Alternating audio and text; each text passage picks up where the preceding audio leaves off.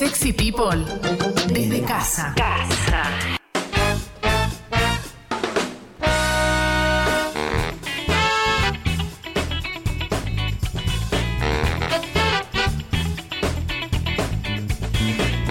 Bueno, bueno, bueno, bueno. En un ratito te decimos cuáles son los regalos que vamos a tener en el Club Sexy People en el próximo sorteo grande por el mes del niño. Eh, Pero ahora. Che, gracias a toda la gente. Hoy, hoy hay mucho mensaje. Es muy lindo cuando hay mucho mensaje eh, en- ahí en la app de Congo. Bueno, recibimos a la querida Eli Masi. Hola, Eli, buen día. Hola, ¿cómo están, chicos? Buen día. Hola, Bien, Eli. ¿y vos? Ay, todo, todo eco, me gusta. Bien, todo muy bien por acá también. Bien, bien. Ya bien. cambiamos de día, ya quedamos los jueves.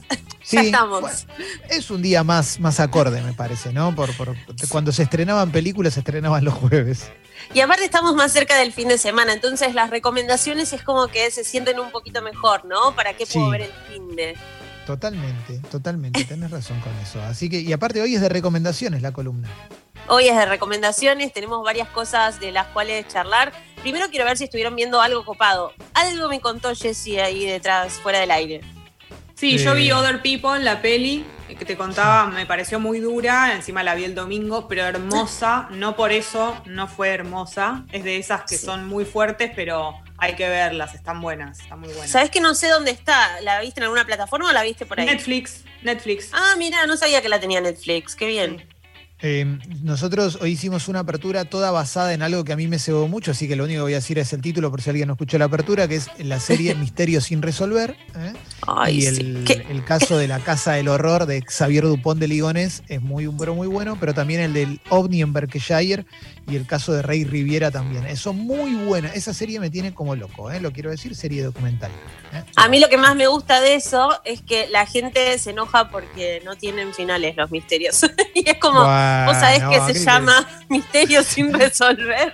Claro. pero sí, hay mucha gente enojada, pero bueno, nada, a mí también me gusta. Está muy buena la Pero nota. esto es como, como el chiste de los Simpsons, que como que te enojes porque termina la historia sin fin. ¿Qué esperás? O sea, no para nunca. Sí, ¿verdad? sí. No hay como, no hay como mucha onda con eso. No, no, está buenísima esa serie, está recontra, re buena, está re buena. A mí me encanta, me encanta, me encanta. Yo sigo, yo sigo con, sigo negado a otra cosa hasta que no termine de ver lo de This Is y lo que estoy mirando, o sea, no puedo. Un Leo No. sensible. Sí, yo voy cambiando, ¿viste? Soy un tipo que va ta, ta, ta, ta, voy como probando a ver ¿Estás qué es lo que- avanzando, Sí. Leo? Eso te iba a decir. ¿por dónde vas con DC Sack? ¿Por qué temporada? Y no sé, eh, de la segunda, eh, la segunda ya en el final, imagino, no sé. Ah, ¿Cuántas bueno, son? bien. ¿Cuántas son? Son cuatro. Hasta ahora, ¿no? Va a haber seis, pero son Ay, cuatro. es, es un montón. Bueno, me, no, me quiero morir. Chau, lo mando un. Qué lindo, Bueno, Leo, yo ¿eh? vengo, vengo a hacer recomendaciones de muchos géneros. No sé si, si quieren contar algo más primero. No, no, yo quiero, quiero las recomendaciones, a ver, para viene el fin de semana y quiero innovar un poquito. Bueno, me gusta. Entonces, vamos a hablar de varias cosas que están disponibles para ver, como siempre, tratando de buscar entre varias plataformas, pero eh, algunas cosas también las pueden buscar ustedes por ahí. Eh, primero quiero hablar de lo que vienen hablando todos en Twitter, en redes, de Naya Natalia. Sí. ¿Ninguno la. ¿Alguno la vio?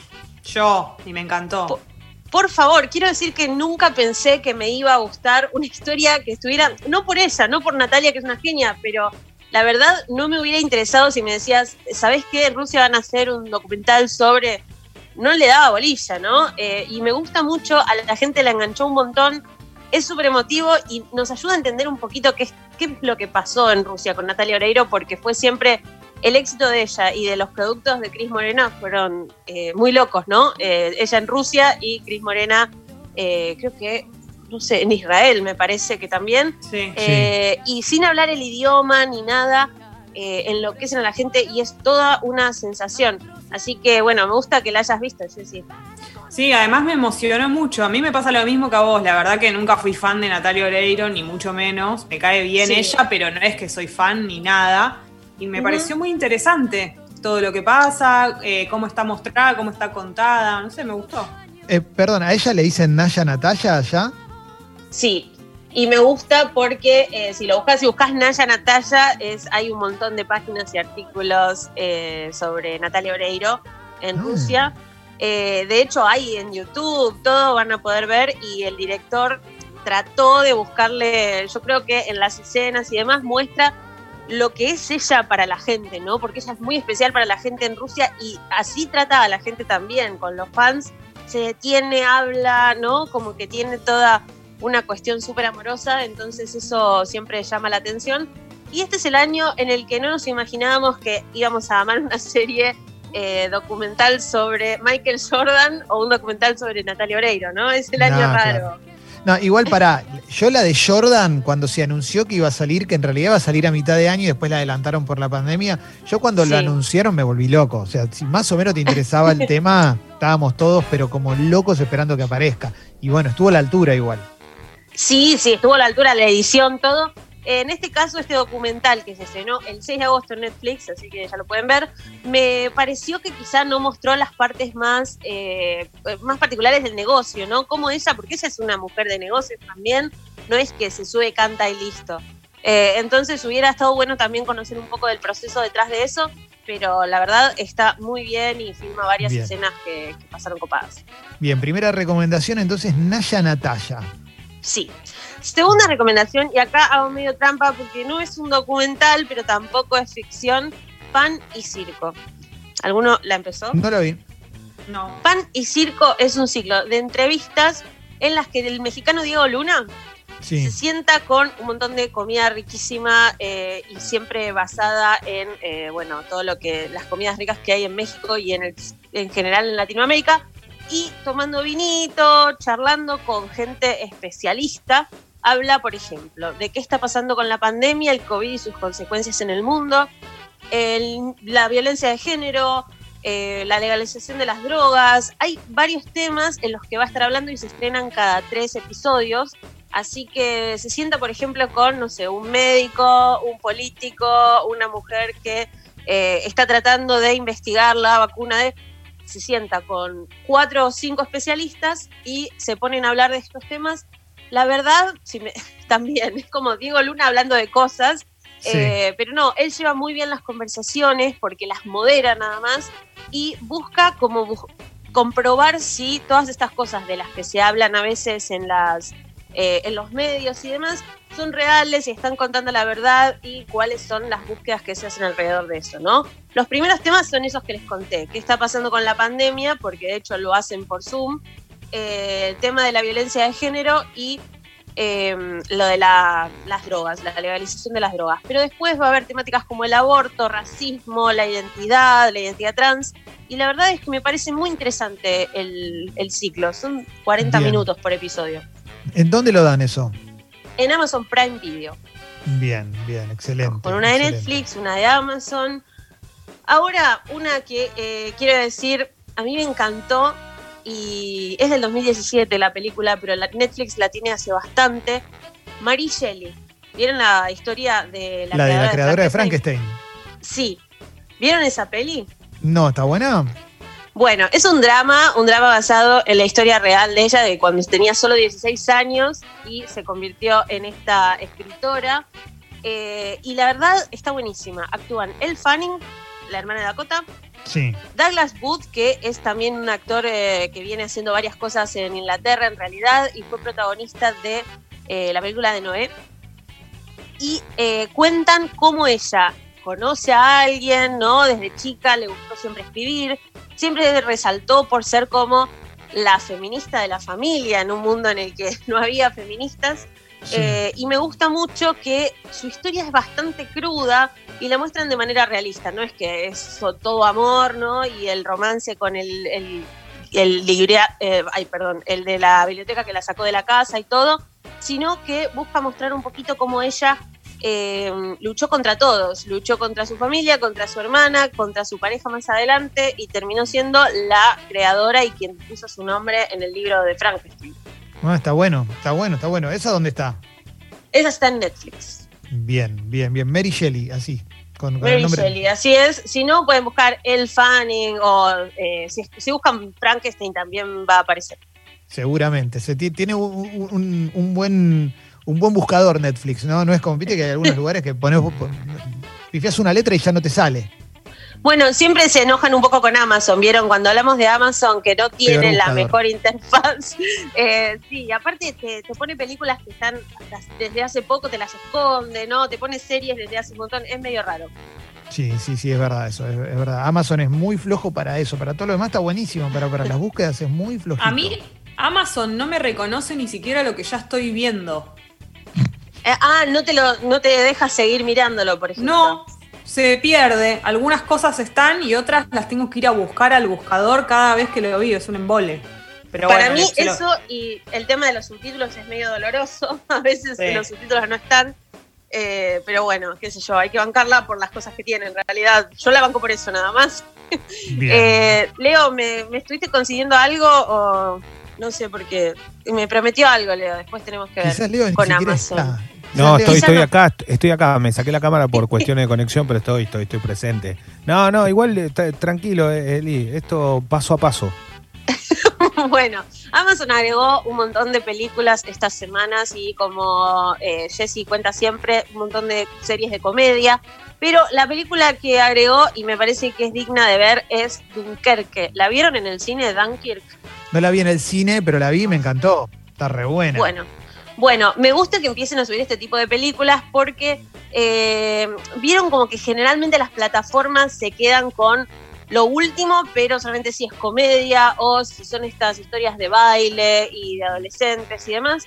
Bueno, acá subieron una película de Christopher Nolan y eh, a Christopher Nolan no le debe gustar mucho porque él le gusta que sus películas se vean solo en el cine, eh, pero me, gustó que sí, sí, es como que se pone mal. De hecho, hablábamos la otra vez, es el último resistente de los cines, ¿no? No, va, pero eh, lo que no debe querer Nolan es filmar una película para cine y que solo se pueda ver en una pantalla chica. Pero una vez que se estrenó y ya pasó por el cine, no creo que le moleste que vos la puedas ver en tu casa después, pues si no. Mira, es un sentido. señor medio especial. Eh, Prime Video solamente tenía Memento y algunas de las de Batman y ahora tiene también Dunkerque. eh, que si les gustan los relatos eh, bélicos y bueno, es una historia sobre la Segunda Guerra, eh, también está basada en una historia real y me pareció muy interesante para los que no la vieron que dentro de la cuarentena se puede, se puede buscar también. Sí, es una muy buena película de guerra, ¿eh? la verdad es que es muy muy buena, tiene sus tiempos también, ¿eh? no te imagines una película al estilo, al estilo del soldado Ryan, que te es tiros todo el tiempo, pero la no, verdad no, que no. está muy pero muy buena. Bueno, y una que eh, ya sé que me vas a decir que no la vas a ver, Clemen, pero Sí. acá quiero para todos los gustos, de verdad. Eh, es una película que salió en Netflix también esta semana, que se llama Work It, ¿sí? y está ya eh, buscando preparar su secuela. Es una película más familiar para juveniles, adolescentes, pero Sí. lo que me gustó mucho es que a diferencia de las otras películas que viene presentando Netflix para esta audiencia, las Young Adult, como le dicen, eh, es una película bastante realista en cuanto a relaciones y sentimientos de los jóvenes y adolescentes. Eh, me pasó de ver The Kissing Booth, que quizá no la vieron, pero la vieron ahí en Netflix que estaba dando vueltas. Sí. Sí, Bueno, sí, yo no la vi, no la vi. Hay, hay, hay Bueno. arcos de interés que, no, que, no, que por los que no, No, lamentablemente no paso, pero Por eso, ve- vengo a contarte nada más, pero, pero me vengo a pasó con The un sueño. Claro, tan solo un sueño. Me pasó con The Kissing Booth, la 1 y la 2, que Sí. muestran, por ejemplo, un mundo en el que, no sé, hay un flaco que está con un montón de chicas y de golpe ve a otro flaco y va y le roba un beso y es como todos aplauden porque, ay, es gay. Y me parece que ya eso no, no da, Mm. ¿entendés? O sea, son Sí. pibes de 18 años y aplauden porque un compañero es homosexual. o sea, es como medio extraño. Y en esta película se ven cosas realistas de eh, todo tipo de pibes, de todo tipo de géneros y de sexualidades. Y además es una película de baile, es medio musical. Así que si les gusta ese estilo de cosas para ver con jóvenes, está bueno. Una película de baile. Eso ves, pero por ejemplo, eso a mí me puede llegar a, a- a interesar un poco. Las películas de baile, no te digo que las, voy, las veo todas, pero algunas me puede llegar a, a copar. Estoy viendo ahora, eh, estoy buscando Work Sí. It. eh, Let me work, Work it. It. Let me work Lo- it. Los Sí. artistas son muy talentosos, hacen como un grupo de baile, es la, digamos, el guion es fórmula, ¿no? Hay un grupo de baile re top, tipo el de Mean Girls, que eh, tienen, se ganan todo, y una piba super underdog quiere hacer su propio grupo de baile. Entonces busca a un montón de gente que quedó afuera de la sociedad de la escuela y se ponen a hacer esto. De ahí de la fórmula sacás un montón de gente distinta, con gustos distintos, con estilos distintos y con estilos de baile distintos, ¿no? Porque está el Bien. pie que prácticamente vive en la calle todo el tiempo, la piba que es inmigrante y no le dan bola, entonces está sola y trata de practicar, como que hay varias eh, diferencias sociales entre todos. Y me gustó Sí. que, eh, sí, bailan un montón, salí como queriendo bailar yo también, ¿no? Y obvio, obviamente, obviamente, obviamente. Bueno, Work It se llama, ¿eh? Work It. Esa, si tienen gente joven en casa, está para ponerle play y está en Netflix. Excelente, excelente, Eli. Entonces reco- recordame los títulos que recomendaste.